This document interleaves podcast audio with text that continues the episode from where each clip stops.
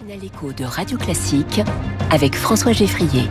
6h38, bonjour Maëlle Chassard. Bonjour. Bienvenue de, sur Radio Classique dans Comment j'ai réussi. Vous êtes la cofondatrice de l'UNI. Tout commence avec Ma Fabrique à Histoire il y a 10 ans. Euh, C'était votre projet de diplôme, je crois, à l'époque. Oui, tout à fait. Il y a dix ans, euh, j'étais en, en fin d'études d'école de design.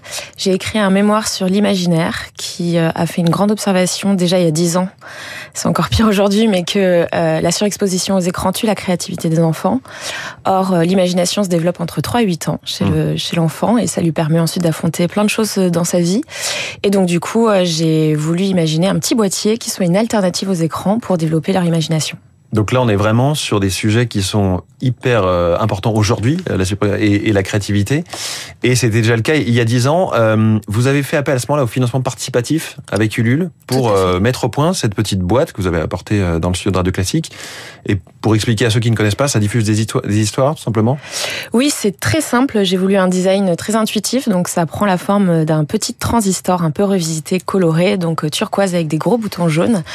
Et en fait, il y a des images qui apparaissent sur, sur la façade du boîtier pour que l'enfant puisse choisir les éléments de l'histoire, soit avant, soit pendant l'histoire, donc le héros, le lieu, ou alors comme le livre dont tu es le héros, mais version audio en fait. Et euh, au démarrage, on a quelques histoires. Et puis il y a après, des images qui apparaissent, mais il n'y a pas d'écran, hein, je précise. Pas d'écran exactement. la magie et puis c'est juste au moment des choix. Hmm. Sinon, on est vraiment sur une expérience audio. Et après, on a développé tout un catalogue euh, d'histoires pour euh, venir grandir avec l'enfant. Et d'où viennent les contenus audio? Est-ce que ce sont des grands classiques, Pierre et le loup, le petit chaperon rouge, ou est-ce que c'est des contenus exclusifs créés spécialement? On a les deux, on a des classiques et on a du contenu exclusif. On crée en fait des histoires avec euh, des auteurs et des autrices euh, jeunesse ou alors avec des partenaires éditoriaux, ce qui fait qu'on a à la fois du contenu original et du contenu en partenariat. Est-ce que vous savez ce qui marche le plus auprès des enfants? C'est les grands classiques, c'est les nouveautés? À vrai dire, euh, ça va dépendre, mais c'est vrai que nos créations originales ou euh, des, des grandes créations avec, par exemple, Hello Maestro, Il était une fois la vie, ou le château de Versailles, pour aller découvrir aussi des lieux, il y a des contenus en partenariat qui marchent très bien, mais nos contenus originaux, quand même, je vous invite grandement à les découvrir. Et sur les thématiques, l'histoire qui font rire, qui font peur, qui font réfléchir, ça, il y a des préférences ou c'est Non, il y a de tout. Et puis en plus de ça, dans nos histoires, on essaye de dissimuler un peu plein de choses, des valeurs, euh, de la peur, du rire, euh, hmm. pour que ça soit un peu partout. Alors, il y a aujourd'hui une grosse concurrence euh, sur ce marché de l'audio dédié aux enfants. Ici même, d'ailleurs, à Radio Classique, nous avons des histoires en musique qui cartonnent. Il y a un podcast, il y en a d'autres radios, d'autres. Comment vous faites face à toute cette concurrence concurrence alors euh, c'est vrai que nous quand on s'est lancé euh, il y a dix ans on était euh, les seuls et aujourd'hui il y a tout un marché des conteuses. Nous on a une particularité que j'ai expliquée c'est qu'on fait de, des livres audio interactifs. Donc en fait nous notre notre valeur ajoutée c'est vraiment de mettre l'enfant dans une position qui n'est pas une position passive mmh. d'écoute mais active puisque c'est lui qui va choisir les éléments de l'histoire. Donc on va venir parfois repinguer un petit peu son attention. Repinguer. Ouais. Voir s'il est toujours là quoi. Exactement. Et pardon pour le terme et, euh, et, en fait, le fait que ça soit interactif, ça, ça vient en fait euh, le faire qu'il est plus immergé dans hmm. l'histoire, il est plus partie prenante de l'histoire. Et alors, vous avez maintenant un deuxième produit pour une tranche d'âge un peu supérieure à partir de 7 ans c'est ça, pour les 7-11 ans. Et à quoi ressemble-t-il Pourquoi est-ce qu'il fallait en créer un nouveau? Euh, Il ressemble à un petit, euh, on l'appelle le baladeur interactif. Euh, ça fait appel à la nostalgie des objets des années fin 90, début 2000 euh, qu'on pouvait écouter pour, qu'on pouvait prendre pour écouter de, du contenu audio. le but c'était de pouvoir continuer ça à. aussi un peu une mini console, enfin une Game Boy quoi. C'est ça. Je pense que les parents voient la, la nostalgie mmh. sur laquelle on a joué.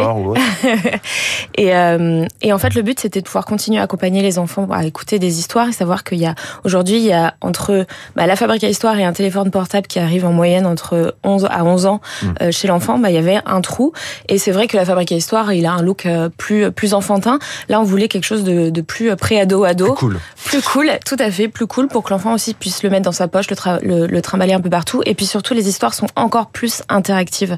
Euh, on vient vraiment jouer sur le fait que l'enfant il a besoin d'une histoire plus personnalisée, d'une interaction un petit peu plus complexe, donc on va aller euh, là-dessus hmm. sur nos histoires, mais pareil, ça reste de l'expérience audio. 80 euh, personnes chez l'Uni, 28 millions d'euros de chiffre d'affaires euh, cette année, donc vous êtes plus qu'une start-up, hein. vous êtes devenu vraiment une, une vraie PME de, du conte ou de l'histoire.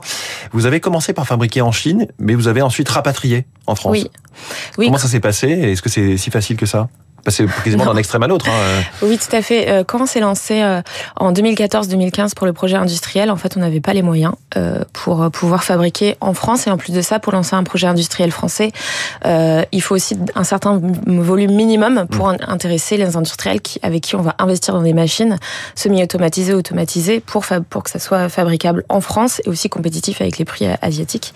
Donc au début, moi j'ai mon petit cœur de designer qui s'est brisé en mille parce que je voulais fabriquer en France dès le démarrage. Ça n'a pas été possible. On est parti euh, avec une petite usine familiale en Chine et on s'est dit avec mes associés que si le projet fonctionnait, eh bien on rapatrierait la production en France. C'est ce qu'on a fait à partir de 2018. C'est un projet qui a mis à peu près deux ans à se faire. Mmh. Et on que a vous avez dû augmenter vos prix à ce moment-là? Alors le prix, euh, on a lancé la première production en, à l'été 2020. On a dû augmenter. Euh, euh, on n'a pas augmenté à ce moment-là le prix de la fabrique à histoire parce qu'on voulait que ça reste un produit mmh. accessible. On l'a augmenté après parce que crise post-Covid, crise des composants.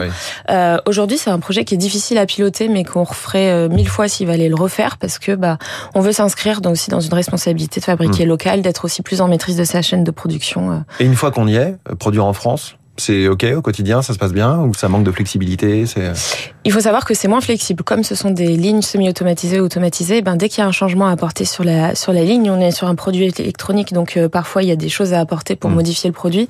Ça prend plus de temps, c'est plus compliqué. Donc euh, il y a ça qui fait que c'est plus difficile à gérer. En revanche, on prend 4 heures de train, on est chez notre euh, partenaire industriel, donc c'est un peu plus, simple de, voyager. Il n'y a pas de zéro Covid euh, dans la région où fabriquez. euh, Aujourd'hui, vous êtes au board de Ulule, qui est donc cette plateforme de, de, de financement participatif. Comment se porte ce, ce secteur qu'on a apporté au nu justement il y a une dizaine d'années? On en parle un peu moins aujourd'hui? Bah, ce secteur, il est devenu complètement normal en fait mmh. euh, dans la vie euh, bah, des Français et des Françaises euh, pour financer en fait un projet qui a envie de se lancer ou bien quelqu'un qui a envie de faire continuer de d'être en autonomie dans ses projets, de de faire participer sa communauté en lançant des précommandes. Donc mmh. aujourd'hui, on en parle moins tout simplement parce que c'est devenu normal. Il y a moins besoin de l'expliquer. Il y a dix ans, il y avait un vrai besoin d'expliquer ce que c'était. Aujourd'hui, c'est c'est plus le cas. je je crois que c'est un secteur qui qui se porte plutôt bien, mais je pense qu'un peu comme tous les secteurs, il y a la crise aussi qui est là, donc euh, c'est plus compliqué aussi. En tout cas, donc ma fabrique à histoire, c'est à 64,90 euros. Euh, le baladeur flamme dont vous nous avez parlé est à 100 euros. Je le dis, hein, on est à quelques semaines de, Noël. Ça fait vraiment pub. Maëlle Chassard, merci beaucoup, la cofondatrice de l'Uni, avec nous en direct ce matin. Donc, comment j'ai réussi sur Radio Classique, 6h45, Quentin Périniel nous fait une petite mise au point.